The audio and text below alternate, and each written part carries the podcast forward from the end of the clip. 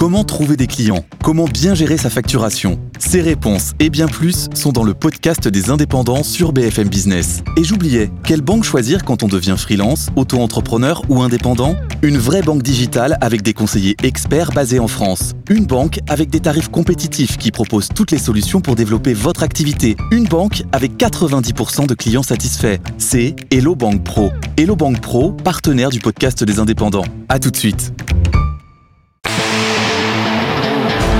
BFM Business. L'actualité des entreprises pour la croissance. Le défi ETI, présenté par David Delos. Défi ETI, c'est parti. Bienvenue dans cette nouvelle édition du magazine qui met la lumière sur les entreprises de taille intermédiaire, des entreprises qui sont au cœur des territoires. On ne se lasse pas de le dire, mais sont-elles pour autant uniquement françaises? Par nature, nos ETI ne sont-elles pas obligées de se définir au niveau de l'Europe? Pour croître, pour se développer, pour grandir Une problématique que nous allons aborder avec Thierry Veil, le patron de Begelstein, euh, sera notre grand témoin de la semaine. Sophie Streng de la Banque Palatine et Henri Bessas de Business France seront également avec nous pour nous livrer leurs analyses. Mais pour commencer, comme d'habitude, l'actu de la semaine. BFM Business, le défi ETI. L'actu de la semaine. Étienne Braque, bonjour. Bonjour David. Cette semaine, coup de projecteur sur la cybersécurité. Les entreprises ne seraient pas suffisamment préparées aux dangers du numérique. Alors qu'elles sont tous à risque, hein, ces entreprises de la petite PME à la grande entreprise. On l'a encore vu ces derniers jours avec une attaque informatique du côté de chez Edenred. Et cette semaine, c'est le spécialiste de l'assurance BC qui fait les comptes. Et donc seulement une ETI sur deux considère une cyberattaque comme un risque stratégique, alors que les risques sont nombreux. Hein. Ça va de paralyser un site internet à détruire presque totalement les systèmes informatiques d'une entreprise. Mais ces dirigeants, ils ont conscience de ces risques puisque seulement 32% des dirigeants d'ETI pensent que leur entreprise est préparée à une cyberattaque. Alors les attaques les plus courantes, bien souvent, eh bien c'est les malwares, les ransomware, c'est des virus qui vont bloquer votre ordinateur et vont vous demander de l'argent pour débloquer votre système informatique. Et puis le petit dernier virus, eh bien c'est ce qu'on appelle aussi la fraude aux présidences, un mail qui va être envoyé au service comptabilité en se faisant passer pour le patron de l'entreprise et qui va demander un virement dans les plus brefs délais et parfois ça marche. Donc tout ça, eh bien, c'est des risques qui sont bien présents dans ces entreprises. Alors par rapport à ces risques, eh bien, BC constate que les ETI ne sont pas préparés et surtout, eh bien, elle ne prévoit pas d'embaucher des spécialistes qui sont dans ce secteur informatique, car soit bien souvent ils n'arrivent pas à trouver les profils, soit eh bien ça coûte trop cher par rapport à des petites PME ou par rapport à des ETI. Merci Étienne. Les ETI et l'Europe, quelle identité On pose les bases de la discussion tout de suite. BFM Business, le défi ETI, le focus de la semaine. Et le focus de la semaine, on va le faire avec Sophie Streng. Bonjour, vous dirigez l'agence de Strasbourg de la Banque Palatine. Euh, Est-ce que l'Europe doit faire partie intégrante aujourd'hui d'une stratégie de développement pour une entreprise? Est-ce que le marché commun a, a, bouleversé en fait la notion de marché domestique? Je pense que les choses se sont faites tout naturellement. Aujourd'hui, une ETI évolue euh forcément euh, sur le marché commun européen. Euh, c'est devenu son marché domestique en fait. Hein. Euh, les dirigeants que, que l'on que l'on interroge et que l'on côtoie, pour eux c'est tout à fait naturel d'intervenir hors de France. la plupart du temps, ces ETI sont vraiment ancrés dans les territoires et, souvent sont proches des frontières. Et pour eux, euh, étendre leur terrain de jeu au-delà de la frontière euh, française, euh, c'est fait spontanément et naturellement. Aujourd'hui, il faut savoir que plus de deux tiers des, ETI françaises sont, font de l'export, sont à l'international, mais particulièrement en Europe. 60% d'entre elles interviennent en Europe, contrairement aux ETI allemandes qui, elles, sont très à l'international en dehors de l'Europe. Euh, les ETI sont également euh, très ancrés euh, dans, dans, dans, dans l'intervention et dans le développement de filiales à l'étranger. Plus de 12 000 filiales existent aujourd'hui à l'étranger par rapport à des au, au global, hein, c'est-à-dire ouais. que toutes ETI confondues, on compte 12 000 filiales à l'étranger. 12 000 filiales, ce qui est assez surprenant puisque les grands groupes en comptent 18 000 à peu près. Donc les ETI sont également très propices à se développer à l'étranger, mais plutôt en Europe, toujours particulièrement sur, sur les pays limitrophes et, et, en Europe. Est-ce que ces ETI sont mieux ou moins bien armés que les grands groupes pour, pour s'adapter à, cette donne européenne aujourd'hui? Alors vous le disiez, hein, elles sont très présentes par leurs filiales, mais est-ce qu'elles ont l'agilité, le, le, le, le, comportement qui leur permet de, ben, de, de rentrer dans le bon standard européen? Alors, elles sont, euh, je dirais pas mieux ou moins bien armées. Elles ont une approche différente, c'est-à-dire qu'elles interviennent à l'étranger plutôt sur fonds propres, euh, alors que de grands groupes interviennent avec euh, des moyens financiers, euh, une structuration, une organisation qui leur donne accès à, des marchés plus importants. les ETI françaises sont plus prudentes et donc plus lentes aussi à, à, à, intervenir dans leur développement à, l'étranger. il n'y a pas de catégorie ETI sur le plan européen. Donc euh, au niveau euh, de l'Europe et, de la Banque européenne d'investissement, euh, elles ont du mal à accéder à, des aides ou à, des subventions ou à, ou à, avoir du conseil. Et les petits coups de alors, que, alors que les grandes entreprises y ont accès beaucoup plus facilement. On, peut aussi faire une comparaison entre les ETI françaises et, et les ETI allemandes ou italiennes elles sont beaucoup plus nombreuses. Et euh, par rapport aux, ETI allemandes, euh, trois fois plus d'ETI allemandes sont présentes à l'international, deux fois plus d'ETI italiennes sont présentes à l'international. Donc c'est pas forcément dans leur culture, mais en termes d'agilité, euh, en termes euh, d'approche, euh, c'est une approche beaucoup plus pérenne, beaucoup plus long-termiste. Mhm. au niveau de l'actionnariat, étant donné que ce sont souvent des, entreprises qui sont actionnaires familiales et patrimoniales, et patrimoniales, les décisions se font beaucoup plus rapidement et, et, ce sont des décisions de long terme. Il y a des partenariats qui se sont noués au fur et à mesure aussi du temps et qui, qui sont euh, sur l'étranger avec d'autres entreprises euh, à l'étranger. Et donc, euh, je pense qu'elles ont une vraie agilité, mais elles n'osent pas. Voilà. ces ETI qui, qui, se forgent une identité européenne, est-ce qu'elles ont besoin d'un accompagnement financier particulier? Alors, pas forcément, parce que comme je vous le disais, elles ont, l'habitude d'intervenir sur fonds propres, mais elles ont besoin d'être reconnues et d'être portées euh, par l'Europe et, par euh, par euh, la France aussi, euh, pour euh, leur donner confiance et, les accompagner vraiment de façon judicieuse et pertinente dans leur démarche à l'export et dans leur démarche à l'export en dehors de l'Europe. Et pour cela, il y a la BEI qui, qui, a mis en place à travers le plan Juncker des mesures financières importante. Euh, on peut aujourd'hui constater que 18 milliards ont déjà été alloués au développement de TI françaises mais dans, dans, une démarche plutôt innovante euh, pour, euh, pour intervenir sur le plan de l'international et dans l'innovation. Et, et dans ce contexte-là, la BUI intervient aussi aux côtés de BPI France euh, pour, euh, pour aider les entreprises, euh, les ETI plus particulièrement. il y a une enveloppe de 500 millions qui a été attribuée en 2018 au développement des ETI innovantes. Mhm. pour, pour accélérer leur croissance. Parce que, en fait, on en vient toujours au même propos, mais, mais ce sont vraiment les ETI françaises qui sont le vivier de la croissance et, et qui, euh, qui vont euh, permettre euh, d'avoir un vrai impact sur les emplois de, et de, de porter l'innovation et, et, le rayonnement de la France aussi en Europe et, et à l'étranger. L'Europe, c'est son, son territoire. Thierry Veil est le cofondateur de Begelstein, un groupe qui revendique plus de 100 magasins après moins de 10 ans d'expérience seulement.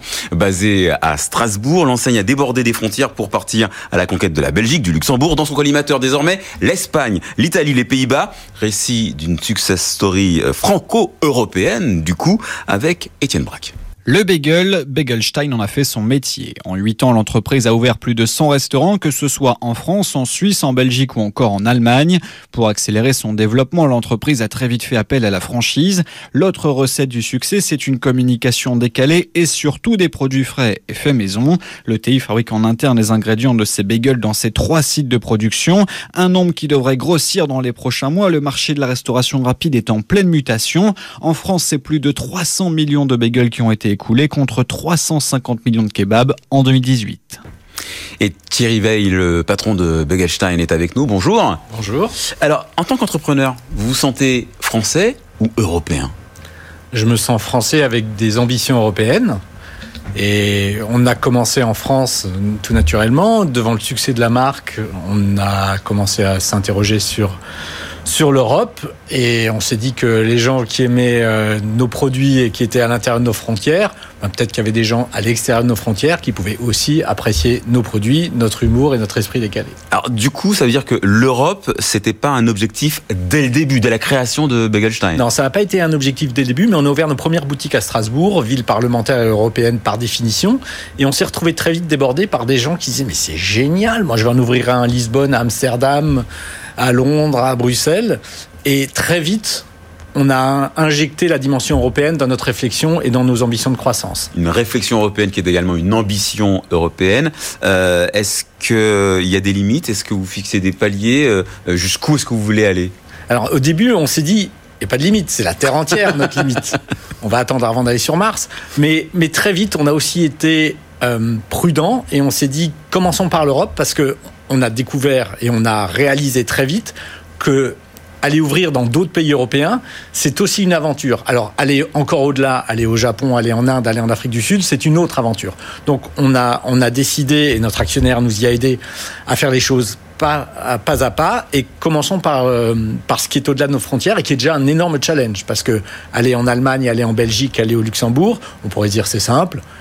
Ben, les États-Unis d'Europe ont encore beaucoup de travail à faire pour pouvoir se fédérer. Ah, on va revenir sur ces freins au développement européen d'une entreprise de taille intermédiaire. On va d'abord dire bonjour à Henri Baissas. Euh, vous êtes le directeur général délégué de Business France, où vous êtes en charge de la direction du, réseau France. Euh, Business France, on va le rappeler hein, très vite, c'est une structure qui, qui aide les entreprises, notamment à se projeter à, à l'international. Euh, L'Europe, euh, pour une ETI, c'est une notion incontournable quand on met en place une, stratégie de développement aujourd'hui?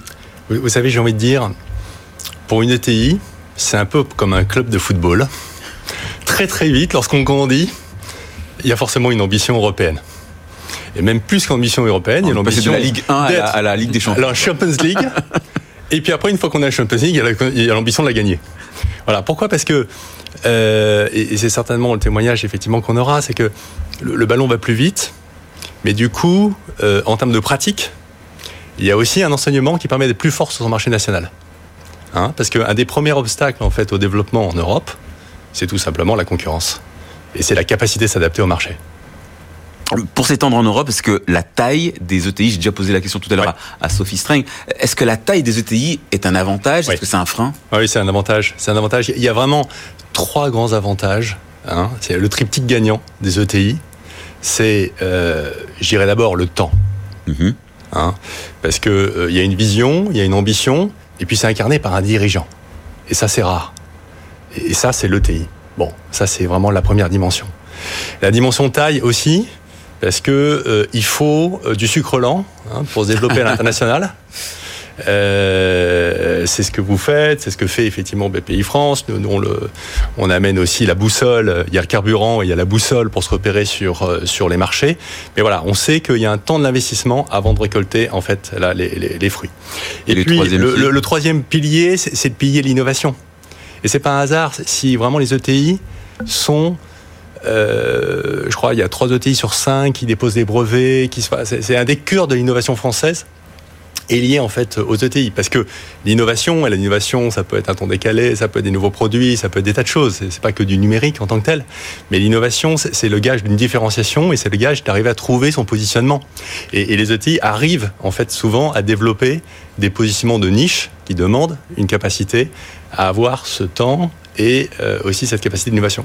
Thierry Veil, est-ce que vous avez, vous, l'impression que cette identité européenne de votre entreprise, les pouvoirs publics vous donnent les moyens de la forger? Ben, je viens d'apprendre et je vais devoir y aller pour aller les chercher, qu'il y avait 18 milliards qui m'attendaient. Euh, il y a un vivier de TI qui demande qu'à aller en Europe, mais on est quand même les parents pauvres du développement européen. Notre, notre force, c'est notre, notre flexibilité, notre souplesse, notre agilité, notre capacité à pouvoir réagir rapidement. Mais il y a des organismes qui font un travail extraordinaire, Business France, BPI, il y a des, c'est assez euh, structuré, parfois un peu trop par rapport à nos besoins et à notre temps de réactivité par rapport à des marchés, mais donc on doit beaucoup beaucoup se débrouiller par nous-mêmes. Je, je vous donne un exemple. Je viens de découvrir cette semaine que j'avais une copie conforme d'une de mes boutiques à Vérone en Italie. Comment je fais pour protéger ça? Comment je fais pour aller plus loin et protéger les investissements de mes futurs partenaires italiens qui se retrouve avec un concurrent qui n'est pas un concurrent? Mhm. Donc c'est un exemple, mais c'est très compliqué quand on est une petite structure d'avoir à gérer ce genre de problème. Henri bah ça je vous vois réagir. Oui, oui parce que c'est, enfin, il y a vraiment une, demande et on est à l'écoute effectivement de cette demande qui est une demande de simplicité. C'est que il y a euh, un, soutien euh, voilà à l'international qui, paraissait très divers. Il trouve que euh, pour tout ce qui est protection, il y a l'INPI qui, fait vraiment effectivement un job, mais on sent bien qu'il y a un besoin, il y a une attente en fait des entrepreneurs d'avoir ces expressions du, du fameux guichet unique en fait, d'avoir un interlocuteur qui puisse porter l'ensemble des solutions du dispositif export. Et miracle, vous l'avez rêvé, nous l'avons fait, euh, et, et, et c'est précisément en fait euh, voilà ma, ma, ma fonction actuellement, c'est le déploiement de ce qu'on appelle la Team France Export, et c'est une alliance. Euh, des opérateurs. C'est tout neuf ça. Hein. C'est tout neuf. C'est vraiment. C'est ça. C'est du début de, de, de cette année. C'est l'alliance des chambres de commerce, de Business France et de BPI France, des solutions d'accompagnement et des solutions de, financement pour mettre en place en fait un seul et même dispositif, avec derrière ce dispositif deux, de clés d'entrée. Un, une clé d'entrée qui est une clé d'entrée d'abord humaine, parce que euh, pour des ETI, il faut en fait un contact et un contact de proximité dans le terrain. Euh, c'est 240 personnes qui sont déployées euh, sur le terrain pour les PME et les ETI. Et spécifiquement pour les ETI, c'est 40 chargés d'affaires internationaux qui ont été déployés dans les directions régionales de BPI France. On en parlait tout à l'heure. Il y a par exemple Louis Malatré, qui est le CAI en fait à Strasbourg, et qui, est là justement pour, pour aider une société comme Magelstein et pour, au-delà même des solutions qu'on porte nous, c'est pouvoir dire, là il y a une problématique de protection de la marque avec l'INPI. Là, il y a une problématique avec les douanes. Il y a des solutions et des acteurs du privé qui peuvent amener euh, euh, voilà, telle, telle réponse à vos besoins. Oui. Ça, c'est le premier point. Et le deuxième, c'est la solution numérique. On a lancé teamfrancexport.fr. c'est euh, notre plateforme, mais c'est plus qu'une plateforme. C'est une plateforme qui est dédiée par région, parce que vous savez que ce sont les régions qui ont maintenant le fait économique. Mhm. C'est elles qui ont la responsabilité de porter en fait les politiques de soutien. Et donc, on a développé en fait cette plateforme-là en leur donnant les clés en fait à chacune des régions. Et c'est pas une plateforme nationale, ce sont 12 plateformes régionales aux couleurs des régions et intégrant tous les dispositifs régionaux. Euh, Sophie Streng, je, vais m'adresser à, la partenaire financière et bancaire euh, des ETI euh, que vous côtoyez au quotidien en tant que directrice de l'agence de, Strasbourg vous les accompagnez comment? Est-ce que c'est quelque chose qui doit être euh, écrit dans le marbre, cette identité européenne. Euh, Est-ce que vous avez l'impression que pour les euh, pour les patrons de d'entreprises, c'est quelque chose qui doit se construire au fur et à mesure, comme une stratégie, ou est-ce que c'est quelque chose de totalement inné et de toute façon il va falloir y aller? Alors bien évidemment, sur des ETI un peu structurés, il y a une vraie stratégie de mhm. développement à l'international hein, qui, qui, euh, On a un exemple fait sur, plusieurs années, euh, parce que ça demande des moyens, ça demande euh, d'avoir une vraie vision et, une démarche euh, structurée. Euh, nous, en, en, tant que accompagnant sur le plan financier, on intervient aussi un petit peu parfois en en essayant de d'aider les dirigeants à prendre de la hauteur, à, prendre du recul, parce que bien souvent ils ont plein d'envie, plein d'ambitions, euh, euh, du jour au lendemain, euh, il y a des opportunités qui, qui se présentent. Après, euh, il y a un petit peu le rôle du banquier aussi, des fois. D'être la voix de la raison Un, peu la- voix de la raison. Un peu Dominique bon, il, faut, il faut- il faut- il faut structurer, il faut s'organiser, il faut voir quelles sont les priorités, comment, comment est-ce que on s'y prend, etc. Bah, ça, mais, ça, ça- ça passe par le financement de croissance externe parce qu'il y a beaucoup de- de- de- de- de- d'opérations de, croissance externe pour s'ancrer sur le continent européen. Alors effectivement, euh, il y a beaucoup d'opportunités aujourd'hui de, de croissance externe en dehors de la France. Euh, force est de constater que le nombre de croissance externe euh, de d'ETI françaises qui sont réalisées en Allemagne pour la première fois sont plus importantes que l'inverse. Ah. Donc ce qui est, ce qui est assez, C'est- c'est- c'est une- c'est une assez- tendance- assez c'est une tendance symptomatique, effectivement. Lourde? C'est une tendance parce qu'en Allemagne, euh, comme vous le savez, euh, les ETI sont parfois vieillissantes. euh, la démographie fait que a pas forcément de, succession et de, contrairement à ce que souhaitent souvent les familles à la tête de, certaines ETI du Mittelstand, il y a aussi, il commence à y avoir des opportunités pour pour intégrer, euh, reprendre des ETI euh, allemandes. Alors, euh, tout à l'heure, Thierry Veil, vous, vous, vous parliez de, de, de freins à l'installation dans des pays européens. Euh, c'est quoi? C'est des, des gaps culturels, c'est ça? Il y, a, il y a différentes choses. Euh, c'est pas une aventure simple. On- moi, je- je- j'habite à Strasbourg, qui est à 200 mètres de l'Allemagne, et la manière de consommer d'un côté ou de l'autre du Rhin est totalement différente. En Allemagne, ils ont l'habitude de consommer des sandwichs salés dès 8 heures du matin, et ils vont en prendre à 8 heures, à 10 heures, à 14 heures, à 16 heures, à 18 heures, mais beaucoup plus petits, et donc moins cher. Et alors qu'on est à 200 mètres de là où est né Begelstein, la manière de manger des, produits Begelstein est complètement différente. Après, la manière de rire, la manière de communiquer, qui est un, axe fort chez nous, elle est aussi très différente. Nos blagues qu'on a sur nos murs, du type la vie est trop courte pour apprendre l'allemand, ou euh, quand j'ai entendu Wagner, ça me donne envie d'envahir la Pologne. Ça, On va dire que ça passerait mal. ça passera mal. Donc il y, a- il y a une vraie différence culturelle. Quand on arrive en Belgique, le, on n'avait pas d'offre végane. L'offre végane est complètement indispensable à Bruxelles. Et, et donc, on, et parfois, ce qu'on adapte pour les pays étrangers reviennent en France et nécessitent des réadaptations. Donc c'est c'est ce que c'est disait Henri. Baïssa tout à l'heure, oui. Mais je- quand, la plus grande difficulté quand on va, quand on va dans un autre pays, pour nous, c'est, ça n'a pas été forcément d'identifier le, le produit et le gap culturel, de trouver les locaux, d'adapter l'offre. On a tout ça, et quand on arrive, il faut ouvrir un compte en banque. Et ouvrir un compte en banque à Bruxelles quand on est français, c'est six mois de travail. Vous êtes d'accord avec ça? C'est des difficultés, Sophie Streng? Alors, pour y remédier, euh, aujourd'hui, beaucoup d'établissements bancaires essayent euh, de développer aussi des, des desks internationaux. Euh, nous, à Strasbourg, par exemple, on a un desk allemand qui permet d'accompagner euh, nos ETI en Allemagne, mais aussi de travailler avec des ETI allemandes qui s'implantent en France ou qui ont des filiales en France. Et donc, cette notion de transfrontalière est, vraiment importante à l'identique avec la Belgique, avec le Luxembourg. c'est ce- ça permet d'avoir un guichet unique dans, dans le centre d'affaires euh, qui est habituellement le centre d'affaires du dirigeant et pour permettre de l'accompagner de façon efficiente aussi à l'étranger. Euh, Henri Baïssas, euh, le, le, le, le, le credo, ça va être ça hein, dans les années qui viennent, c'est-à-dire simplification, simplification, simplification. C'est ça va être ça la, la tendance pour les ETI qui veulent euh, s'ancrer en Europe. Oui, enfin, sa simplification et puis vraiment, euh, voilà, le bras armé de, de, de la réussite. On a quand même une solution qui est issue du génie français, qui s'appelle le VIE, le Volontariat International d'entreprise. Qui, qui est, comme tout, c'est jamais la solution miracle, mais c'est quand même un, très très bel atout euh, pour se doter d'une ressource en fait internationale, parce que je, sais dans votre émission, c'est souvent quelque chose qui revient, c'est que on a une des clés du développement qui est l'identification des bonnes ressources, c'est de capter les bons talents en tant que tels. Et là, on est sur la guerre des talents.